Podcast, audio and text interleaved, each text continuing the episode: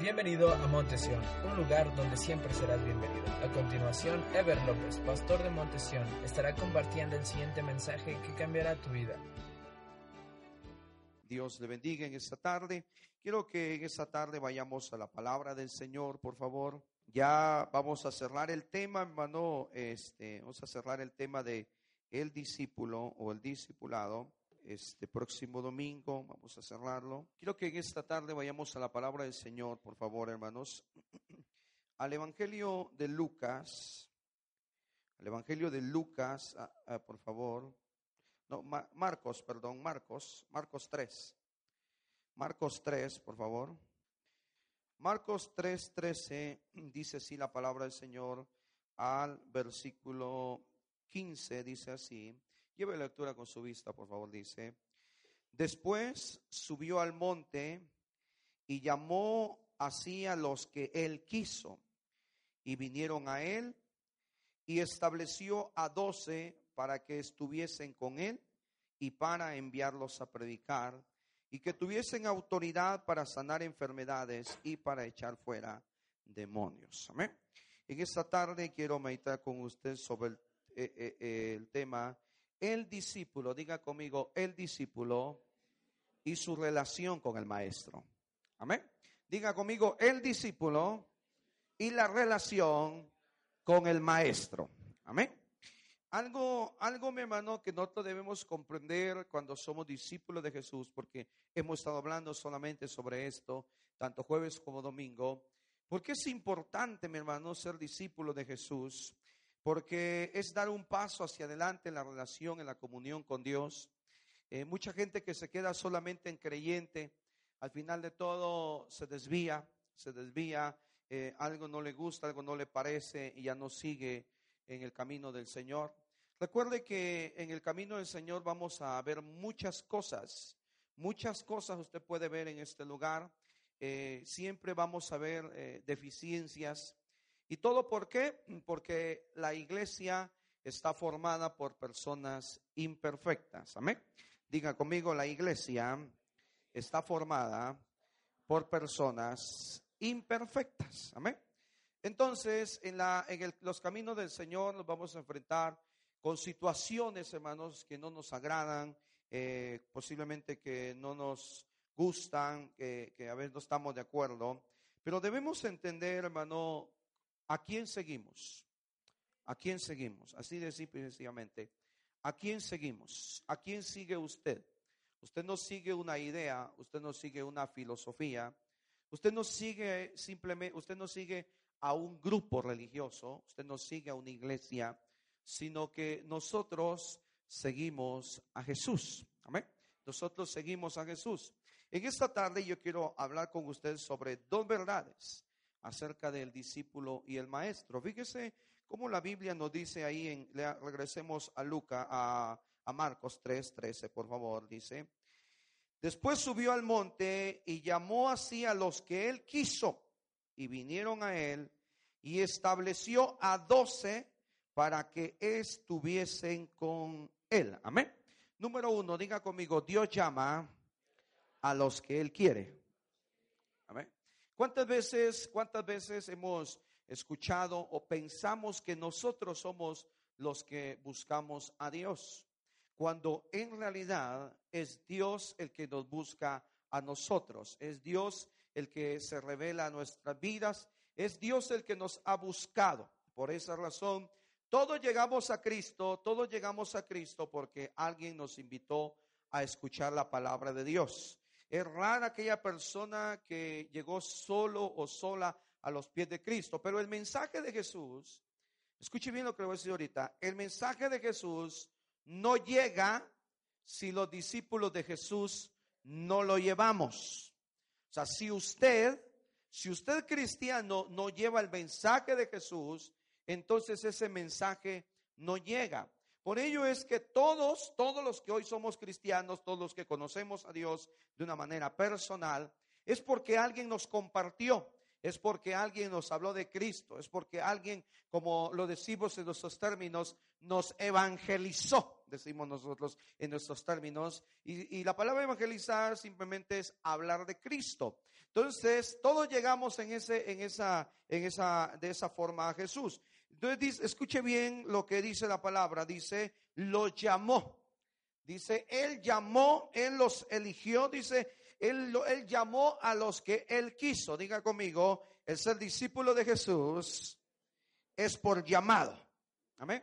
O sea, recibimos un llamado por parte de Dios. Por eso, él que, por eso es que Jesús, Jesús dijo en San Juan capítulo 15, versículo 16, Jesús dijo, porque no me eligieron ustedes a mí.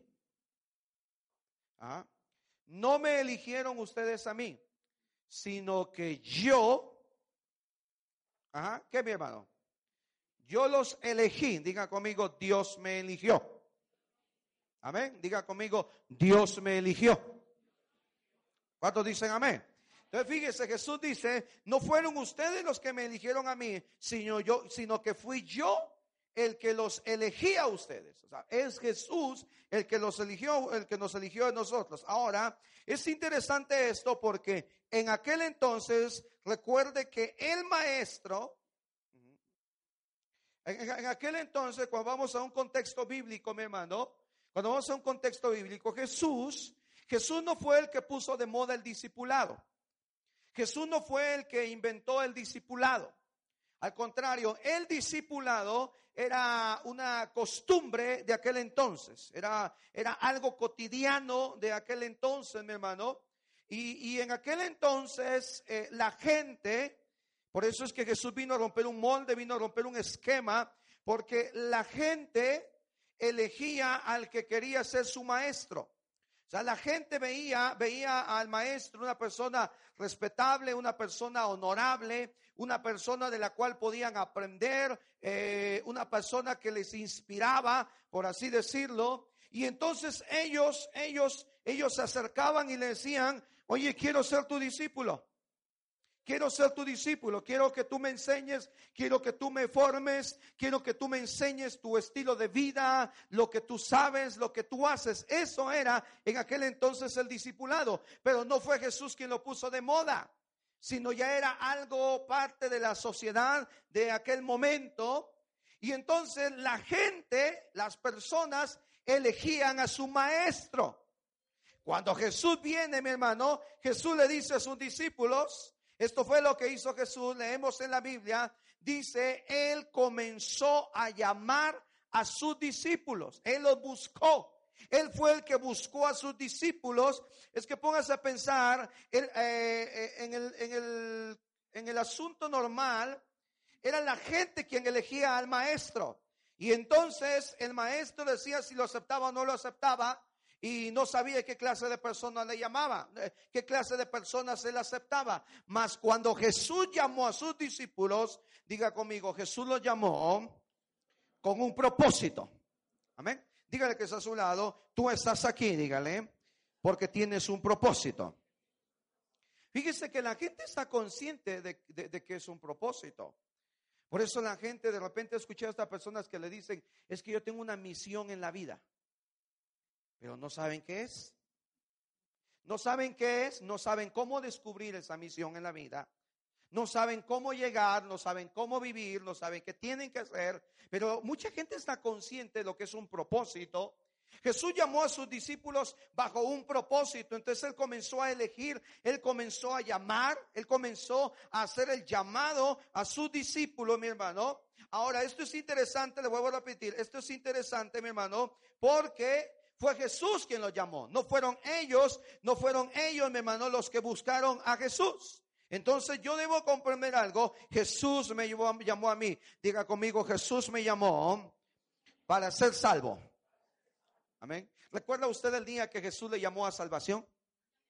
Ah, el día, hay en la vida cristiana hay un día que jamás debemos olvidar y es ese día el día que aceptamos a Cristo como el Señor y el Salvador de nuestras vidas. Amén.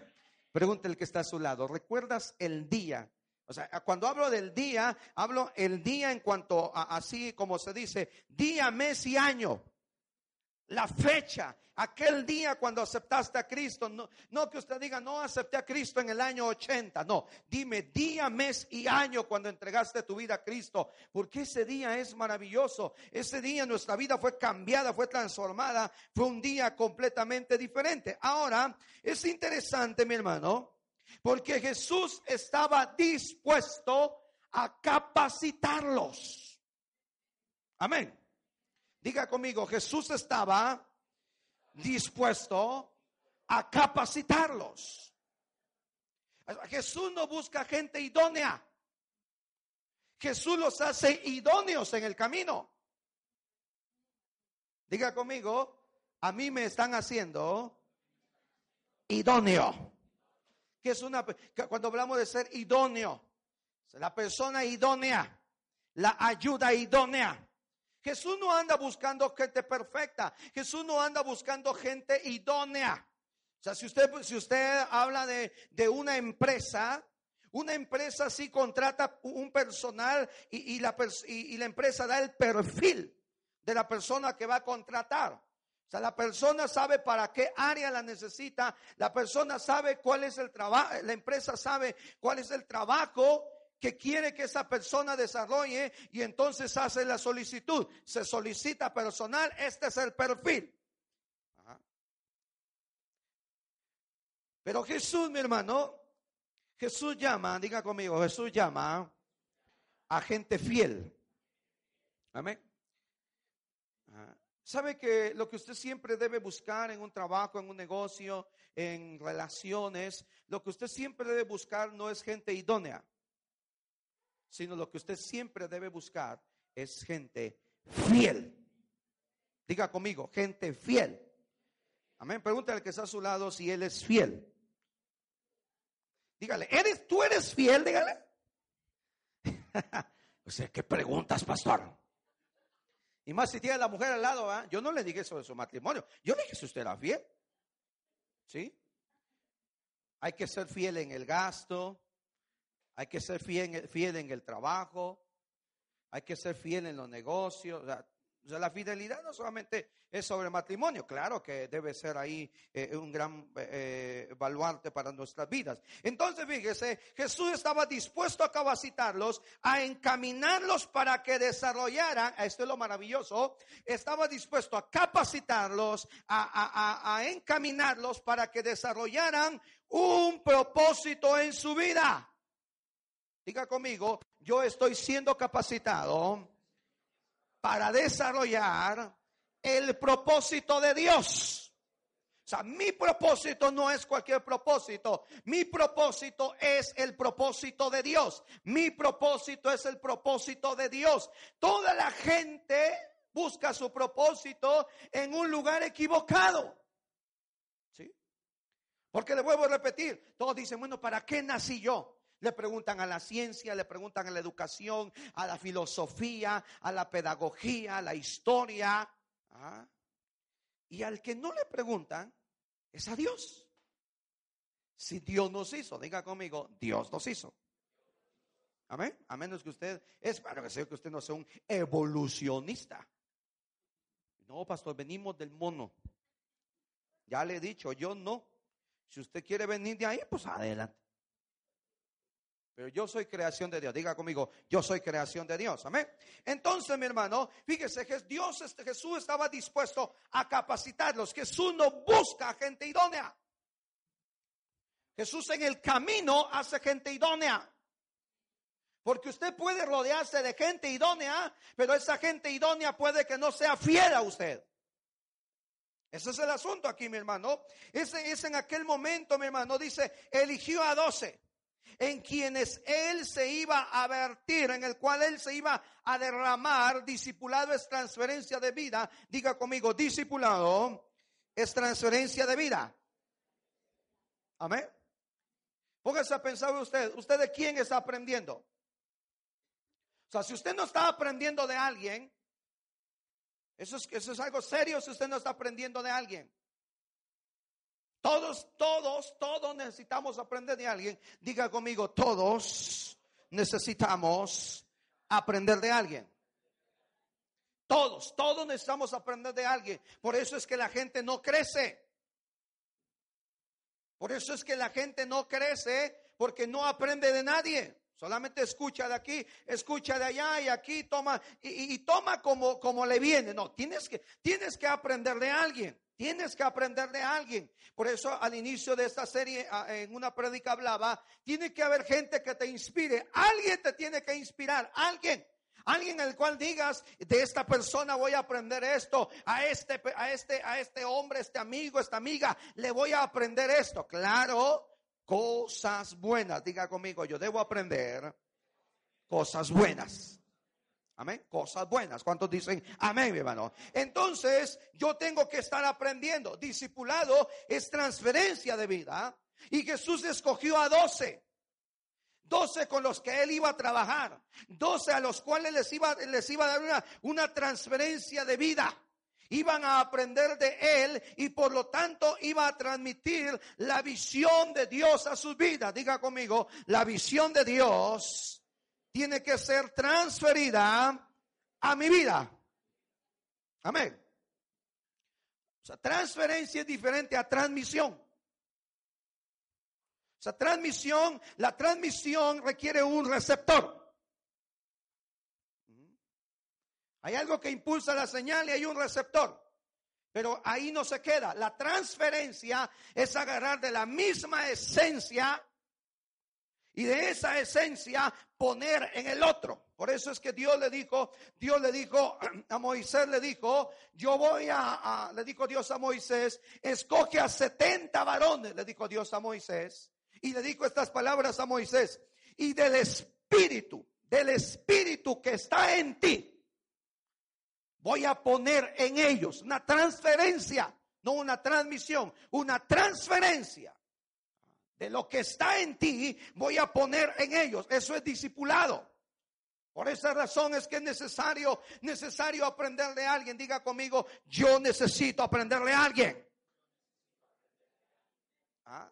Si usted no aprende de alguien, usted se va a estancar.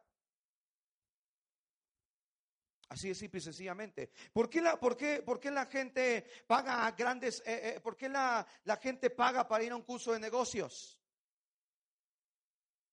Ah, porque los que dan el curso de negocios son expertos en el área, son expertos en la materia y ellos ya recorrieron camino, por así decirlo. Entonces ellos van a, ellos lo que hacen es transferir conocimiento, experiencia, lo que ellos ya pasaron. Yo voy a aprender cómo lo hicieron ellos, cómo hicieron para levantar, cómo hicieron para salir adelante, cómo lo hicieron para levantar su empresa. Ah, ellos, de ahí se aprende. Entonces el que no aprende, diga conmigo, el que no aprende, se estanca de hecho, el que no aprende se hunde en la ignorancia. Por eso es que discipulado es transferencia de vida. Iban a aprender de Jesús. Pero vea, vea esto, por favor, me llama la atención a esto. Viene aquí algo maravilloso. Dice la palabra, estableció a doce, dice la palabra del Señor en el versículo, mm, este, en Lucas 3, Lucas 3, 14, dice la palabra, estableció a doce para que estuvieran con Él. Diga conmigo, Jesús quiere que yo esté con Él. ¿Cuántos dicen amén? Dígale que está a su lado. Jesús quiere que tú estés con Él.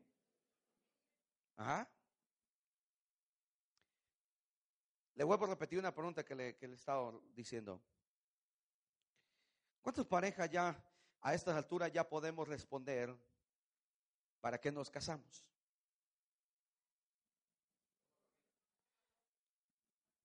No, ¿para qué? ¿Para qué busca usted esposa? ¿Para qué la hermana busca, para qué la mujer busca esposo? ¿Cuál es la razón? ¿Cuál es la, motivación de tener una esposa? ¿Cuál es la motivación de tener un esposo? ¿Cuál? Porque hay, hay conceptos erróneos, hay conceptos equivocados. ¿Ah? Un concepto correcto es, diga conmigo, se busca pareja para tener un compañero o compañera.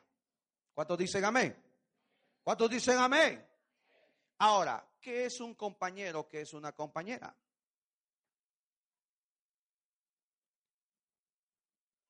Es alguien con quien puedes compartir tu vida. O sea, aquellos conceptos de que me casé para tener hijos, me casé para tener alguien que me atienda, me casé a alguien para que me haga feliz, todos esos conceptos son los que han arruinado la vida del hombre. ¿Por qué? Porque, porque cuando no entiendes eso llega el punto en el cual te das cuenta que el hombre que tienes no te hace feliz. Cada vez se porta peor. Y a veces te causa más dolor que felicidad. Ah, porque tenemos conceptos errados acerca de por qué nos casamos, porque tenemos un compañero. Diga conmigo, Jesús quiere que yo esté con él. ¿Cuántos dicen amén? Amén.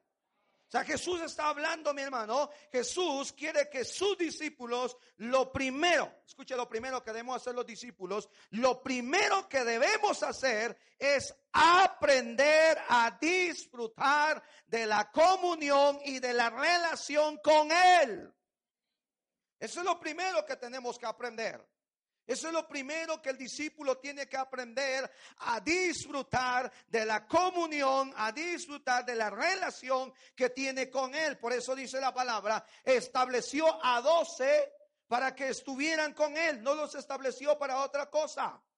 Usted dirá, pasó, pero más adelante dice, y predicar. Pero ese y me habla de otra idea. Son dos cosas completamente distintas. Y tiene que ir por orden de prioridades. ¿Qué es lo prioritario en una relación? ¿Qué es lo prioritario? Porque es ahí donde Jesús entra la atención. Jesús dice, estableció a los doce para que estuvieran con él. Jesús quería compartir con él. El discipulado de Jesús iba a ser completamente distinto. El discipulado de Jesús iba a romper esquemas. ¿No se ha dado cuenta usted que la gente cada día disfruta menos lo que tiene? La gente cada día aprende más a no disfrutar. Eso es lo que la gente todos los días hace. Aprender a no disfrutar. Aprender a no disfrutar. Eso es lo que la gente hace. Aprender a no disfrutar. Por eso es que hay gente que ya no disfruta nada. Nada.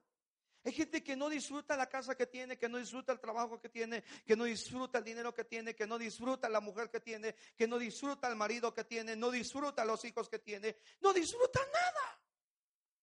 Porque vivimos en un mundo que cada día nos muestra más insatisfacción. Dígale que está a su lado, aprende a estar satisfecho, dígale. Pero dígaselo con convicción porque como que no se está diciendo bien. Ahora usted pregúntele, ¿y tú estás satisfecho? Es que le está diciendo, aprende y sí sabe si él está satisfecho. ¿Cuántos dicen amén, hermanos? O sea, cuando tú entiendes esto en tu vida, mi hermano, aprender a disfrutar. Yo quisiera que usted meditara ahorita ahí en su vida. Ahí, donde usted está, usted meditará. ¿Es, ¿Es, usted una persona que disfruta, que disfruta la vida? No, me, no diga amén rápidamente. Piénselo, piénselo. Yo te lo meto ahí a, un asunto de reflexión. ¿Eso es una persona que disfruta la vida? Sería bueno que regresáramos a nuestros años de infancia, donde nunca nos preocupó si éramos ricos o éramos pobres, donde, donde nunca nos preocupó si el muñeco era caro o era barato. Y muchos jugábamos con muñecos que no tenían mano, no tenían pie, no tenían cabeza. Mucha gente está perdiendo la capacidad de disfrutar. Y cuando hablamos de una relación, diga conmigo, una relación es para disfrutarse. Amén. Una relación es para disfrutarse. ¿Sabe usted por qué el joven y las señoritas en este entonces eh, este, no disfrutan su relación de noviazgo? Porque luego se van al sexo. Luego, luego se van al manoseo yo, sé que un joven y una señorita eh, pueden llevar un noviazgo y pueden disfrutar el ser novio, es una etapa maravillosa, es una etapa preciosa. Tener novio, tener novia es una etapa maravillosa, preciosa. Pero el problema actual de nuestra sociedad, el problema actual de nuestra adolescencia, el problema actual de nuestra juventud es que tienen novia, novio y luego se van al sexo, luego se van al manoseo. Y entonces ahí se comienza a corromper todo. Y termina, y muchas historias han terminado en tristeza. Una mamá eh, este, estudiando cristiana me decía, ¿cree usted, Señor? Porque estaba, se sentía muy mal ella. Me decía, tengo 35 años y ya voy a ser abuela. No, se sentía súper ya grande la señora. Tengo 35 años y ya voy a ser abuela. El chamaco no disfrutaba su novia. Diga conmigo, debo aprender a disfrutar las relaciones. Cuando dicen amén? Ah, entonces Jesús estableció a doce, dice, para que estuvieran con él. Nada más. No nos dice otra cosa. En primer lugar nos dice la palabra, Jesús quería que estuvieran con él. Así de simple y sencillamente. Así de simple y sencillamente, ya no se le ocurre decirle a su mujer, es que me casé contigo porque necesitaba alguien que me ayudara, alguien que lavara, alguien que cocinara. Ya no le diga eso, mejor dígale, me casé contigo porque yo quería que tú estuvieras conmigo. ¿Cuánto dice amén?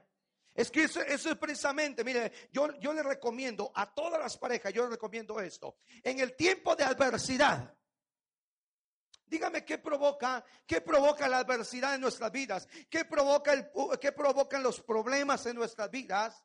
Los problemas en nuestras vidas provocan dolor, tristeza, desesperación, desesperanza. Eso es lo que provocan los problemas en nuestra vida. El ánimo decae de una manera tremenda. Una manera tremenda decae el ánimo, nos volvemos pesimistas, nos llenamos de tristeza, de dolor, dependiendo de la adversidad que estemos pasando. Y sabe usted, mi hermano, que lo mejor que puede ser un matrimonio, lo mejor que puede ser una pareja en tiempo de adversidad, en tiempo difícil, en tiempo de problemas. ¿Sabe qué es lo mejor que puede ser una pareja? Tener intimidad acercarse más y más, acercarse más y más, acercarse más y más. La solución no es que se separe. A veces vemos, mi hermano, porque nos hundimos en tristeza, nos hundimos en desesperación. Hay gente que se hunde en depresión. Y entonces, en lugar de acercarse al ser amado, en este caso esposo o esposa, se alejan. Es lo peor que puede pasar. Es por esa razón, diga conmigo, Jesús quiere que yo esté con Él. Eso es lo primero que usted esté con Él, que usted disfrute de la relación, usted disfrute de la comunión con Él. Esto es fundamental, tener comunión, tener compañerismo con Él. Es allí donde viene la revelación. La Biblia dice que Abraham era amigo de Dios. Por el que está a su lado, dígale, tú puedes ser amigo de Dios. Ahora, ¿cómo se llega a ser amigo de Dios? Porque usted dirá, está marciano esto, ¿no? ¿Cómo se llega a ser amigo de Dios? La Biblia me dice que Abraham fue llamado amigo de Dios. ¿Ah? Así. Díganlo, los muchachos en este día, cuate de Dios. ¿Puedes imaginarse a Abraham de qué disfrutaba? De la amistad con Dios. Ahora viene lo interesante, mi hermano. Diga conmigo, la, la relación y la comunión da como resultado la amistad con Dios. ¿Ah? La comunión y la relación con Dios da como resultado la amistad con Dios. Vayamos a la Biblia, San Juan capítulo 15, versículo 14. Quiero citar este pasaje, es interesante. San Juan capítulo 15, versículo 14. Versículo 15. Perdón, versículo 15. ¿Lo tiene usted? Dice así, ya no llamaré siervos, porque el siervo no sabe lo que hace su Señor. Pero os he llamado, ¿qué dice? Amigos. Porque todas las cosas que oí de mi Padre, ¿qué dice? Jamás hagan negocios con amigos.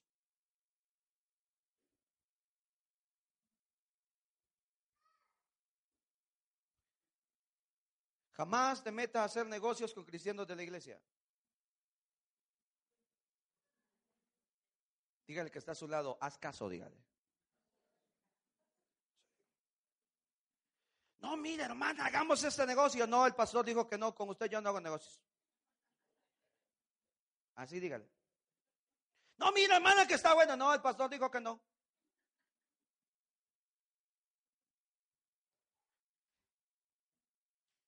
¿Sabe usted que lo peor que usted puede hacer es hacer negocios con amigos y con familia? ¿Cuántos familiares no se han aprovechado de las circunstancias? ¿Cuántos amigos no se han aprovechado de las circunstancias? Fíjense cómo Jesús, mi hermano, Jesús les dice, escuche bien lo que Jesús está diciendo. Jesús dice, muy bien señores, vamos a pasar de la relación que teníamos acá como siervos, vamos a dar un salto, se los voy a llamar amigos. Al inicio, Jesús nos llamó amigos. Vea qué interesante es esto. Jesús es bien sabio, diga conmigo, Jesús es bien sabio. Ajá. Es que si usted contrata a un amigo, dice, ah, es mi cuate y te hace lo que quiera. Te trabaja como Él quiere. Llega a la hora que Él quiere. ¿Y sabe bajo qué argumento? Somos amigos. Por eso es que Jesús no llamó a ningún amigo. Jesús cuando llamó a los discípulos, diga conmigo, Jesús llamó a desconocidos por así decirlo. Claro, tenemos que ver eh, en, ese aspecto, Jesús tenía el Espíritu eh, en este aspecto, era una revelación, y él, eh, entonces, él iba a los hombres indicados, pero ya en términos así generales, Jesús llamó a desconocidos. Jesús no llamó a ningún amigo. Le quiero, quiero llevar lo que usted medita en esto. Jesús, Jesús nació y creció como uno de nosotros. Así. Fue a la escuela como uno de nosotros. Tuvo un montón de amigos como uno de nosotros. Así como nosotros. Pero a ningún amigo llamó al ministerio. ¿Cómo ve usted eso? A ningún amigo llamó al ministerio. ¿Sabe por qué? Que el amigo no se deja capacitar. El amigo no se deja corregir el amigo no se deja formar. Cuando tuvo que elegir a sus doce, Jesús fue a buscar a gente que él no conocía. Fue y llamó a un Pedro, a un Juan. No llamó a aquellos con los cuales él creció, con los cuales él se relacionó. Por eso les dice, miren señores, dice, ahora vamos a pasar de ser mis discípulos, a, les dice, siervos, Fíjese cómo Jesús lo está diciendo. Usted debemos entender, Jesús está diciendo, no éramos amigos. A partir de hoy, vamos a ser amigos. Amén. Vea qué interesante es esto. Porque primero pasó tiempo con ellos. Primero estuvo con ellos. Por eso dice, los llamó para que estuvieran con él. En esa comunión, en esa relación, Él los iba conociendo. Él se iba relacionando con ellos. Él iba dándose cuenta cómo era cada uno de nosotros. Dígale que está a su lado. Dios, dígale. Cada día se da cuenta cómo eres tú, dígale. ¿Cuántos dicen amén? Diga conmigo, Dios cada día se da cuenta cómo soy yo. Tremendo, ¿no? Dios cada día se da cuenta como usted, Dios cada día se da cuenta cómo soy yo. En esa comunión, en esa relación. Pero Jesús, por eso, por eso es interesante, que es el discipulado. Yo tengo que aprender, diga conmigo, debo aprender a disfrutar mi relación con Dios mi relación con Dios. De hecho, lo que yo más tengo que cuidar es mi relación con Dios. Es lo que yo más tengo que cuidar. Es lo que el hombre casado tiene que cuidar. El hombre casado no tiene que cuidar su trabajo a la misma medida que cuida a su mujer. Tiene que cuidar más a su mujer que a su trabajo. Caramba, hombre. Ajá. Trabajo puedes conseguir. Una mujer que ya vivió contigo 10, 15 años y te conoce tal y como eres, no creo que te vuelvas a conseguir una como la que tienes.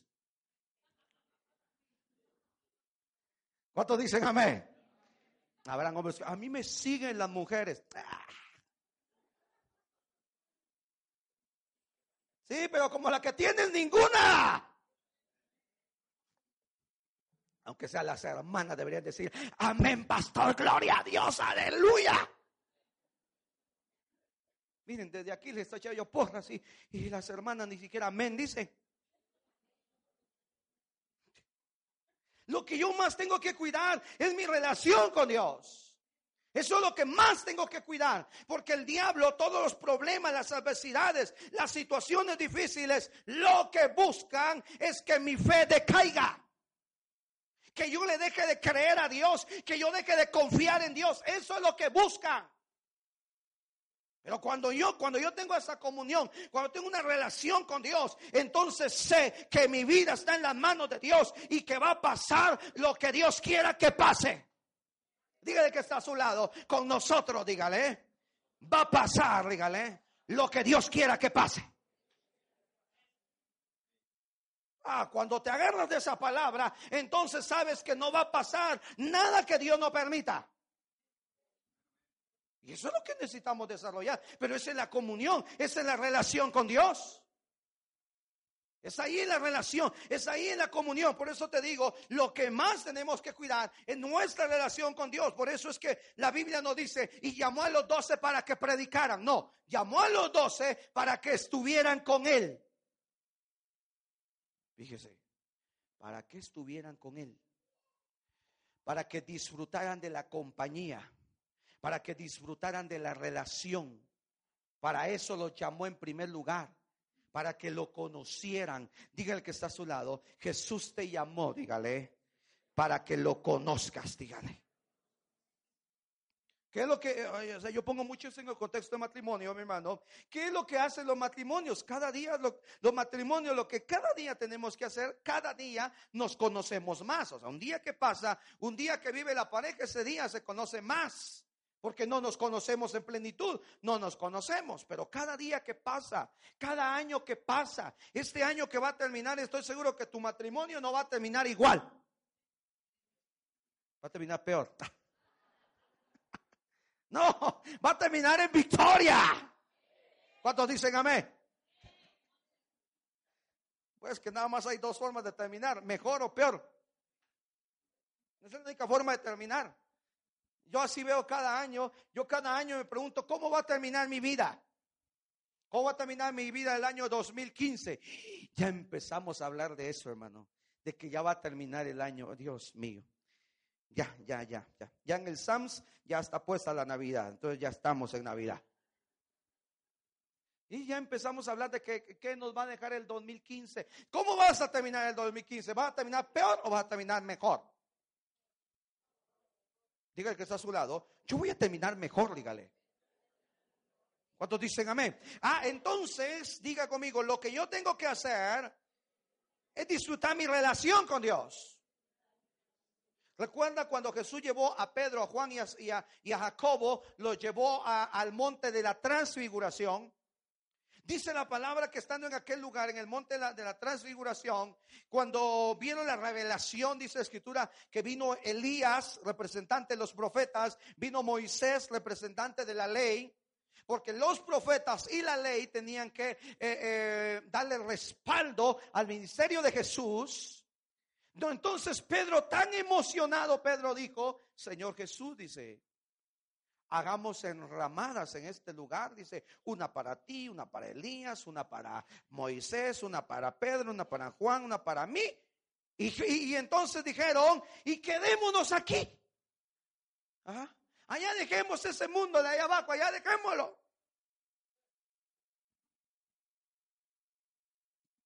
En medio de todo lo que vive este mundo, usted puede tener un estilo de vida diferente si usted pone su vida en las manos de Dios. Dígale que está a su lado, pon tu vida en las manos de Dios. Por eso es que la Biblia nos dice que somos peregrinos en este mundo. Somos peregrinos en este mundo, hermano, así simplemente. Vamos de paso en este mundo. ¿sí? Vamos de paso y yo estoy convencido de lo que dice la palabra, que el Señor está con nosotros. Diga conmigo, Dios está conmigo. ¿Cuántos vieron la presencia de Dios en esta semana en sus vidas, hermano? O sea, si viste la presencia de Dios en tu vida, si viste a Dios en esta semana en tu vida, no estoy diciendo que se te apareció, se te apareció en el comal, en el espejo. No, no, no, no, no estoy hablando de eso. Estoy hablando de que lo viste en las circunstancias, estoy hablando de que lo viste en los problemas. Estoy, estoy hablando de que lo viste en medio de las circunstancias. A una hermana la operaron hace 15 días, hace como 15 días, 20 días, operaron una hermana, la hermana María Paz de la María de la Paz Gutiérrez, la operaron hace como 15, 20 días. Muy, poco, muy pocos han ido a verlo. Ministerio de Mujeres el próximo lunes tienen visita al hospital, al hospital de Tultitlán, Ministerio de Mujeres. Próximo lunes, se ponen de acuerdo el domingo, por favor. ¿Y sabe qué? Mañana lo vuelven a operar. Se le complicó. Se le infectó la herida. Y allá está hospitalizado otra vez. Hoy, hoy hablamos por teléfono con mi hermana y, pues animándola, fortaleciéndola, porque sabemos que esa situación no es sencilla. O sea, todos los que hemos pasado por una situación de enfermedad, de dolor, una, una, situación de hospitalización, sabemos que no es cosa sencilla. No solamente es el dolor, el dolor físico, sino es el aspecto emocional. Cómo mantenerte allí firme emocionalmente ante la situación. Y le decíamos a la hermana, hermana, usted tiene que estar bien, porque si usted no está bien, le va a sumar esa condición a su condición física y entonces va a tronar. Dígale que está a su lado. No importa lo que estés viviendo, dígale. Dios está contigo, dígale. Cuando dicen amén? No me vaya a salir como Gedeón. Pero si Dios está conmigo, entonces ¿por qué estamos así? Y entonces ¿por qué me va así? Ay, Dios mío. Si hace eso, entonces ya no sé qué más podemos hacer por usted. Diga conmigo, Dios está conmigo. Entonces Jesús les dice, les voy a llamar amigos. Ya no van a ser siervos, van a ser amigos. Ah, pero date cuenta, antes no los llamó amigos. Diga conmigo, no a cualquiera puedo llamar mi amigo. ¿De acuerdo o no? No a cualquiera podemos llamar nuestros amigos. Usted, todos pueden ser sus conocidos. Usted tiene que ser amable con todos. A todos les puede hablar. A mucha gente usted le puede sonreír. Pero no todos son sus amigos. No todos pueden ser sus amigos. Y usted si quisiera ver muy espiritual y dijera, es que todos son mis amigos. Mentira. Y lo van a meter en problemas. A mis amigos es intimidad. Por Jesús, ¿qué hacía Jesús con ellos, mi hermano? Los capacitaba. Diga conmigo, Jesús los capacitaba. Ahora, escuche bien, mi hermano, es fundamental la comunión. Muchas veces queremos actuar de manera contraria. Hay gente que quiere predicar, pero no quiere tener comunión. ¿Cuántos dicen amén? ¿Sí? O sea, hay gente que quiere predicar la palabra, pero no quiere tener comunión.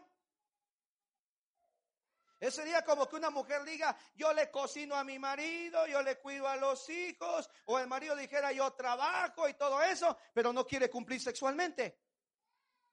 Entonces, ¿de qué vale? ¿De qué sirve? ¿Cuántos dicen amén? Está su marido al lado, dígale, ya viste, ya viste. Es que es verdad.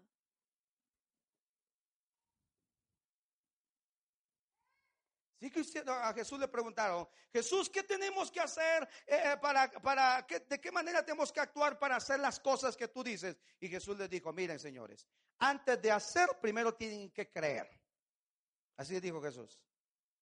Antes de que ustedes piensen hacer las obras de las cuales yo hablo, primero tienen que creer. Si no creen, no van a poder hacer. Entonces diga conmigo, lo fundamental es la comunión. Número dos, ahora si viene el otro, los envió a predicar. Diga conmigo, los envió a predicar. Ah, pero ¿de dónde sale la predicación de la comunión? Es aquí donde viene lo maravilloso. Ellos iban a salir a predicar, pero escúcheme bien, después de conocerlo a Él. ¿Cómo iban a hablar de alguien que no conocían? ¿Cómo iban a hablar de alguien que no conocían? ¿Cómo iban a entender el plan maravilloso de Dios en sus vidas y en la vida de los demás si no entendían primero lo que Dios quería para sus vidas? Imagínense que yo le vendo esta botella de agua como si fuera la maravilla. Y esto es lo que hace toda la gente. Yo le vendo esta botella de agua, esta botella de agua como si fuera la maravilla cuando yo desconozco el 100% de esto. Y por mucho que me capaciten, ¿sabe usted que todas las empresas nunca hablan del lado negativo de sus productos? Nunca. Ninguna empresa. Porque el propósito es vender, es vender, es vender, es captar al cliente. Es el propósito. Ah, pero Jesús, dice la palabra, salieron a predicar, pero porque lo conocían a Él. Diga el que está a su lado, primero díganle, tienes que conocer a Dios. Amén. O sea, yo conozco a Dios, entiendo el plan maravilloso, eh, escúcheme bien, entiendo el plan maravilloso que Dios tiene para mí. ¿Cómo le voy a hablar a otros de algo que yo no he entendido? O sea, yo tengo que entender, Dios tiene un plan maravilloso para mi vida. Este es el plan de Dios. Esto es lo que Dios quiere para mi vida. Cuando yo tengo ese entendimiento, olvídese. Podemos ir y decirle a la gente, mira, Dios es bueno, es bondadoso, es maravilloso. Él tiene un plan para tu vida cuando lo entiendes. Por ello dice la palabra de Dios que lo llamó y le dio poder y autoridad. Dígale que está a su lado. Dios nos ha dado, dígale. Poder y autoridad. Ah, pero todo eso ¿Dónde? ¿Dónde se cocinó todo eso? Mire, poder y autoridad son dos cosas muy distintas. la palabra poder viene una palabra griega que es dunamis. Es el hecho de decir, usted puede orar por un enfermo y puede sanar. ¿Sabe usted que cualquier cristiano, diga conmigo, cualquier cristiano puede orar por un enfermo y puede sanar? Cualquier cristiano. Cualquiera. Ah, si usted tiene fe en el Señor, usted puede orar y el enfermo puede sanar. Así cualquier, es el dunamis. ¿Ah? Ah, pero la palabra autoridad es el exousia.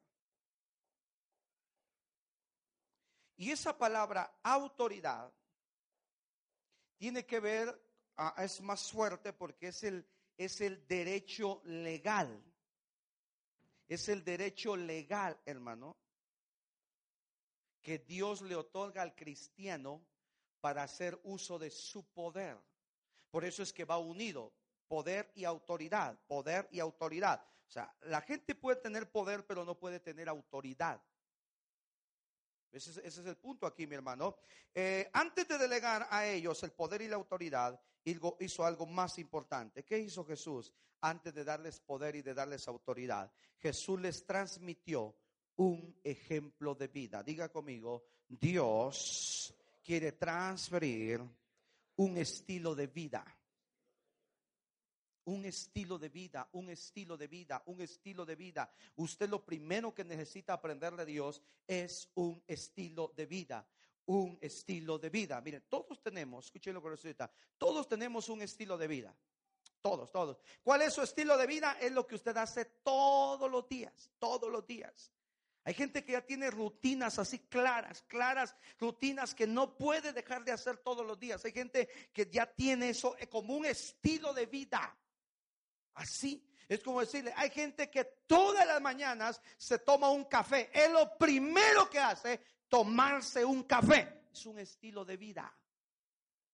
Es algo que se desarrolla diario, que es una constante. Eso es lo primero que yo necesito aprender de Dios, un estilo de vida. Diga conmigo, yo necesito aprender de Dios un estilo de vida.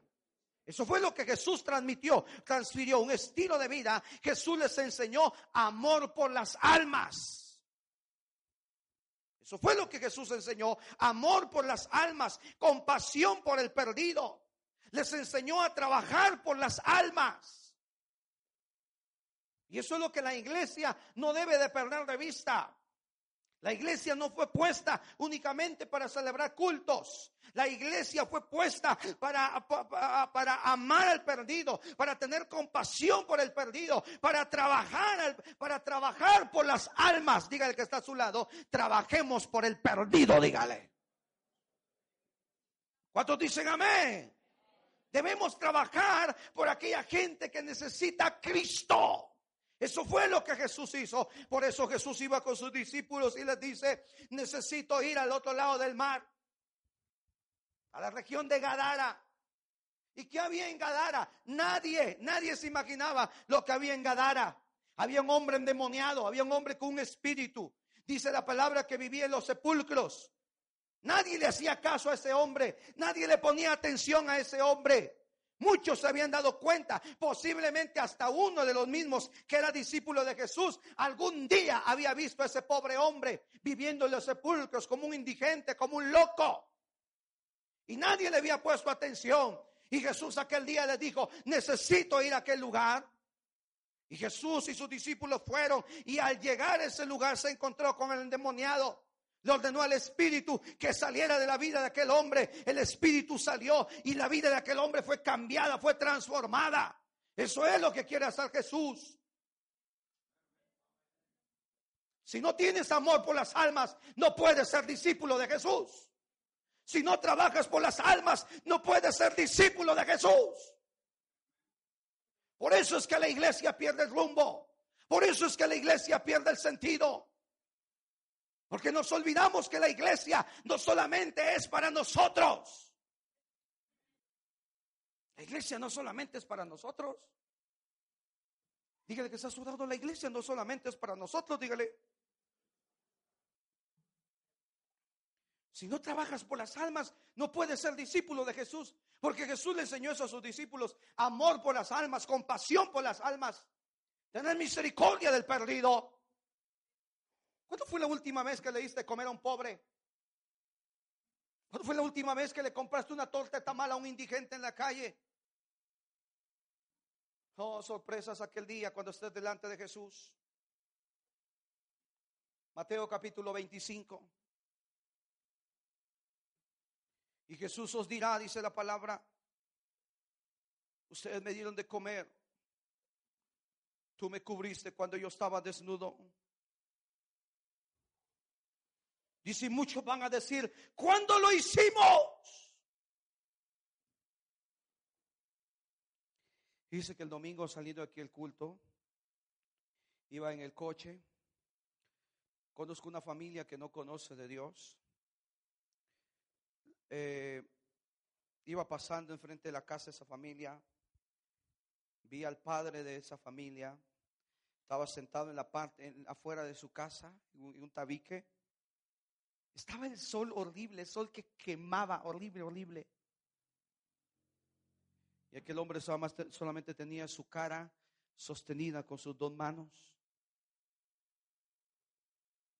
Pero hubo un, dolor en el espíritu cuando lo sentí. Vi un hombre triste, desconsolado. Su mujer hace, hasta hace unos meses estaba bien. Una mujer con vida. Sana la señora y se movía, la veía yo siempre moviéndose con sus hijos y todo. Y hace unas semanas cuando vemos que la señora la llevan en silla de ruedas, demacrada, un hueso, un cadáver. El domingo le decía a mi esposa, mira ese hombre, mira lo que tiene en su vida. Nosotros Diga conmigo, nosotros tenemos que compartir lo que recibimos de gracia.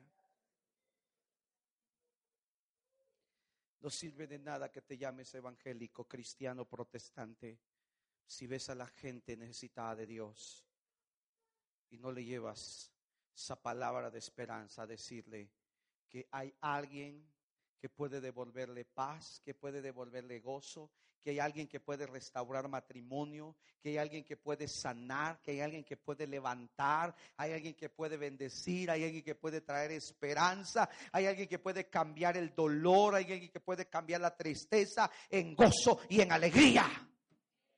No sientes dolor por las almas. No tienes el amor de Cristo en tu corazón.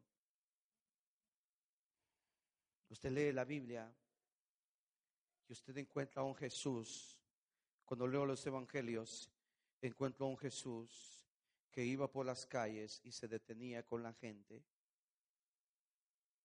Que vio una viuda, dice la palabra, que iba al cortejo fúnebre y vio una viuda y Jesús así disparado va y se acerca y dice, ¿qué pasó? ¿Por qué, ¿Por qué va esa mujer tan desconsolada? Así, alguien ay, pues está lógico, va muerto.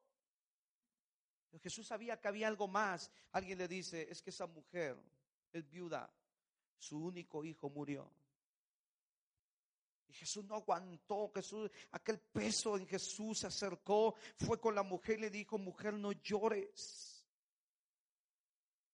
No dijo, lo sentimos, estamos con usted. No, llegó y le dijo, mujer, no llores. Mandó a parar el cortejo fúnebre, dice la palabra, y oró por el muchacho. Nosotros lo leemos muy simple. Oró por el muchacho y muchacho resucitó. Vean la Biblia y mire ese Jesús que andaba en el mercado, ese Jesús que andaba en las plazas y no andaba echando chisme. Mira ese Jesús que veía al indigente y se paraba, que veía al pobre y le ponía atención, que veía a la gente desdichada y le ponía atención. Mira ese Jesús. Ese Jesús, ese, ese Jesús es el que me habla la Biblia. Y eso es lo que la iglesia necesita retomar. Por eso dice, y los envió a predicar. De nada sirve que tengamos poder y unción si no hablamos de Cristo. De nada sirve. De nada sirve que yo esté lleno de la unción y del poder de Dios si yo no evangelizo, si yo no llevo el evangelio a la gente. Predicamos a Cristo cuando tenemos amor por las almas, cuando vemos el camino que llevan y sabemos que necesitan a Dios. Dígale que está a su lado. Dios nos encargó, dígale, llevar el evangelio a los que lo necesitaban. Es tiempo de que cada uno de nosotros retomemos esto en nuestra vida, dar testimonio de Jesús. Amén. O sea, ya le conocemos, diga conmigo, ya le conocemos. ¿Cuántos de aquí conocen a Jesús? Pregúntale al que está a su lado, oye, ¿tú conoces a Jesús? Dígale. Pregúntale, pregúntale. A ver qué le responde. Ah, ya lo conoces. ¿Sabes qué es lo que tenemos que hacer ahora? Compartirlo. Diga conmigo, ya conozco a Jesús, ahora tengo que compartirlo. Así. ¿Sabe qué nos reveló el evento del 26 de septiembre? Que no evangelizamos, eso reveló. Porque si evangelizáramos, cada domingo tendríamos gente entregando su vida a Cristo aquí. Eso es lo que reveló el evento. Por eso le decía a los líderes, ya no hagamos grupos. A veces decimos, es que tengo que llegar al grupo, nos, desentendemos del, evangelismo, nos desentendemos que hay un mundo que está en caos, hay un mundo que se está perdiendo, hay una señorita que está, se está perdiendo, hay matrimonios que están al borde del divorcio, hay jóvenes que se están a punto de suicidar. Y nosotros desentendidos, ah, tengo que llegar al grupo y llegas al grupo, no, eso no sirve. Eso no sirve. No tenemos que hacer grupos. Tenemos que trabajar para que la gente conozca a Cristo. no, estoy diciendo que no van a haber reuniones familiares, sino el concepto. El concepto, el concepto, el concepto. Diga conmigo, Jesús dijo, la mies es mucha, pero ¿qué? somos pocos que nos estamos rompiendo el lomo toda la semana, mientras que los demás nada más vienen a un culto. La mies es mucha, pero la gente comprometida, la gente que está sudando la camiseta, es poca. Y hay mucha necesidad. Diga conmigo, cuando compartes de Cristo, estás desarrollando compañerismo con Él. ¿No dicen amén? ¿No dicen amén? ¿No se da cuenta usted que la mayoría de personas tenemos algún restaurante o alguna cocina económica o algún lugar donde venden comida rica pero que está lejos? ¿No se ha dado cuenta usted? Algún día le han hablado de algún lugar así. Fíjate que comí en tal lugar y la comida está deliciosa y te llevan, hermano. Y vamos, eh, no, no importa cuánto te tengas que desplazar. Yo sí lo hago. ¿Sí, en serio? ¿Sabes qué es lo que tú haces cuando hablas bien de ese negocio? Estás desarrollando compañerismo. Estás recomendando, estás hablando bien de él. Cuando tú hablas bien, cuando tú hablas de Cristo, estás desarrollando compañerismo con Cristo y puedes compartir a Cristo porque le conoces y sabes que es un Dios bueno, es un Dios maravilloso, es un Dios fiel. Pero si tú no compartes a Cristo, es porque consideras que Cristo no tiene nada bueno que darle a la gente. Si tú no compartes de Cristo, es porque entonces no le has conocido y sabes que Él puede cambiar y que puede transformar la vida de cualquier persona. Amén. Ah, muy bien. Entonces, los llamó para que estuvieran con Él y los llamó para que fueran a predicar. Póngase de pie en esta tarde, por favor. Padre, te damos gracias en el nombre de Jesús. Perdónanos, oh Dios. Nos hemos vuelto cristianos bien cómodos, Padre. Cristianos de iglesias.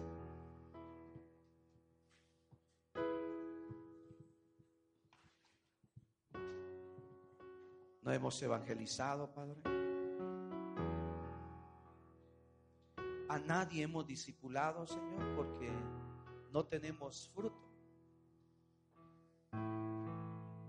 Nos hemos conformado con venir a la iglesia, Señor, porque pensamos que eso es ser cristianos. Pensamos que eso es ser discípulos tuyos, cuando en realidad no es así, Señor.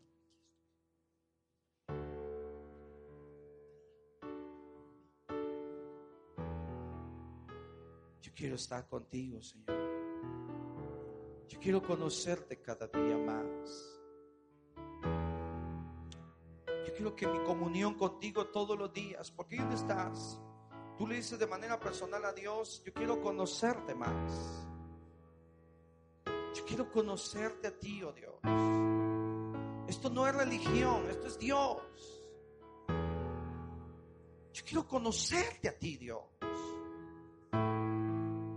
Quiero conocerte a ti para tener un testimonio que dar.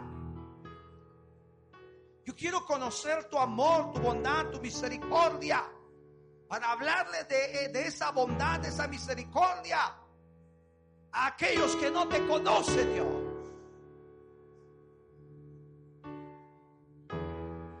Quiero preguntarte en esta tarde, ¿cómo está tu comunión? ¿Cómo está tu relación con Dios? La comunión y la relación es lo que nunca debería disminuir en, Dios. Los problemas, las adversidades, las situaciones difíciles, eso es lo que busca, que nuestra comunión con Dios vaya a menos. Y cuando mi comunión con Dios va a menos, es porque ahí me desbalanceé en mi fe pero en esta tarde Puedes levantar tus manos y decirle a Dios, yo sé que tú estás conmigo. No importa lo que esté pasando a nuestro alrededor. Tú estás conmigo, Dios. Tú estás conmigo. Tú estás con nosotros. Lo hemos visto. Cuando confiamos en Dios, nuestra vida es completamente distinta. Cuando dejas de luchar en tus fuerzas.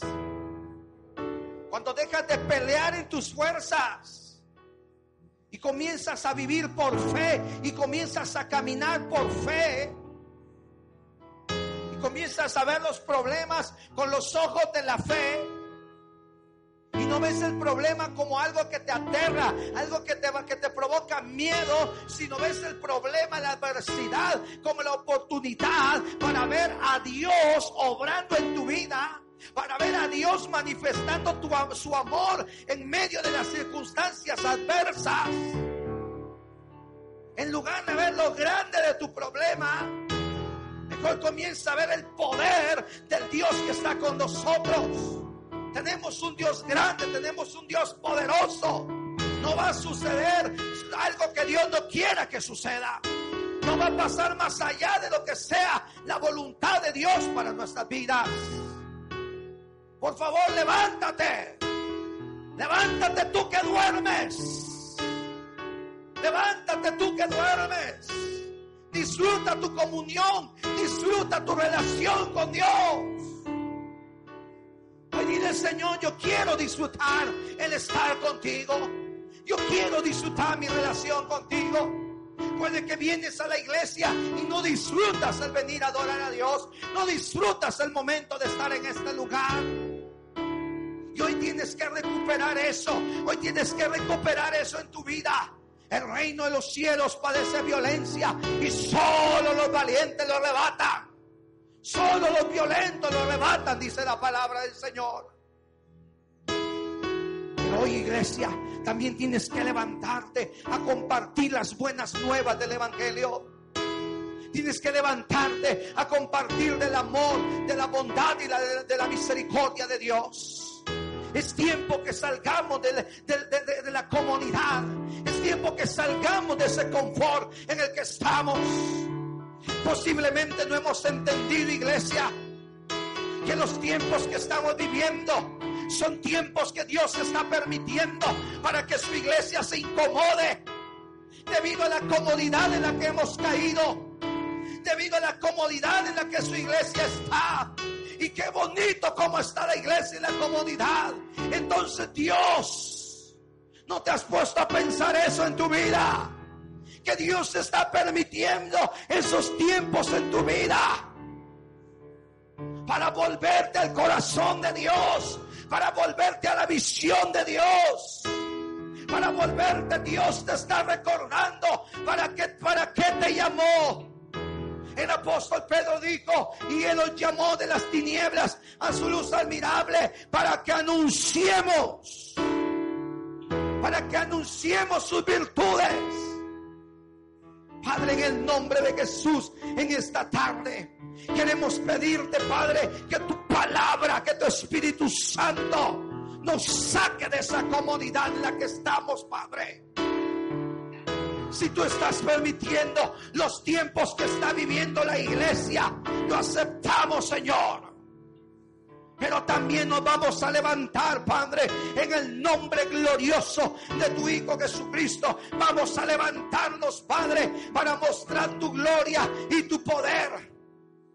¿Cómo la gente va a creer si no hay quien les predique? ¿Cómo la gente va a escuchar el mensaje de salvación si nosotros no estamos predicando? Si nosotros estamos bien cómodos, Padre. Pero hoy nos levantamos, Padre, en el nombre de Jesús. Vamos a llevar las buenas nuevas, Padre. Devuelve esa sensibilidad a nuestro espíritu, a nuestro corazón por el perdido, Señor.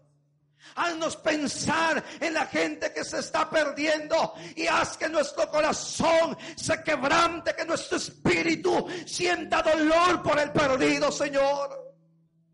La iglesia no puede vivir, Padre, en una comodidad y en una indiferencia tan tremenda ante un mundo carente de ti, Señor. Tenemos que levantarnos, Padre, en el nombre de Jesús. Y para eso está tu iglesia. Para eso estamos nosotros en esta tarde, Padre. En el nombre de Jesús en esta tarde. Habla nuestras vidas. ¿Por qué no le dice Dios dónde estás? Habla mi vida.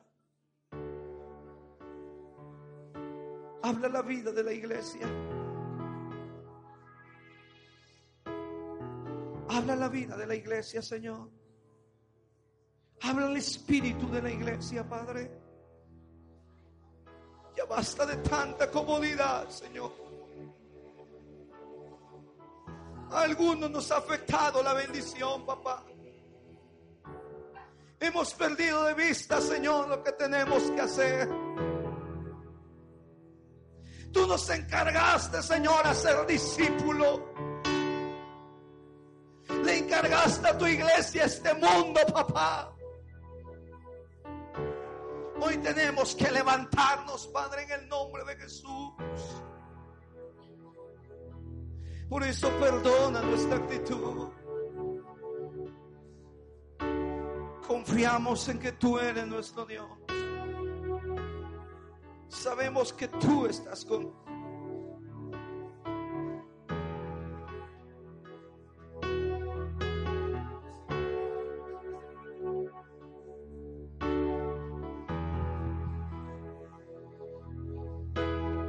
Ahí donde estás, ¿por qué no haces una oración personal? Ese mensaje que has escuchado te está guiando a una forma de orar. No te voy a decir cómo ores, pero si tu corazón y tu espíritu ha sido impactado, si has recibido esa palabra de Dios en tu vida, ahí donde estás, levanta una oración personal. Ora de manera personal ahí donde estás. Ahí donde te encuentres, ora de una manera personal. Habla con el Señor, haz una oración personal ahí donde estás. Escucha, Padre. Vamos, iglesia. Vamos a levantar nuestra voz. Quiero invitarte a que oremos, iglesia. Quiero invitarte a que hagas una oración personal ahí donde estás y que esta oración la escuche Dios. Aquí estamos, Padre, en el nombre de Jesús. Aquí estamos delante de ti, Padre. Reconociendo, Señor, nuestra situación delante de ti, Padre. Gracias porque tú estás con nosotros. Gracias porque tú has hablado nuestra vida, Señor. Pedimos que tu Santo Espíritu redarguye y quebrante nuestro espíritu, Padre. En el nombre poderoso de tu Hijo Jesucristo, Señor. Escrito está que tu palabra no regresa vacía, Padre. En esta noche te damos gracias, Padre, en el nombre maravilloso de tu Hijo Jesucristo, Señor. Muchas gracias. Amén, Señor. Y amén, Padre. Gracias.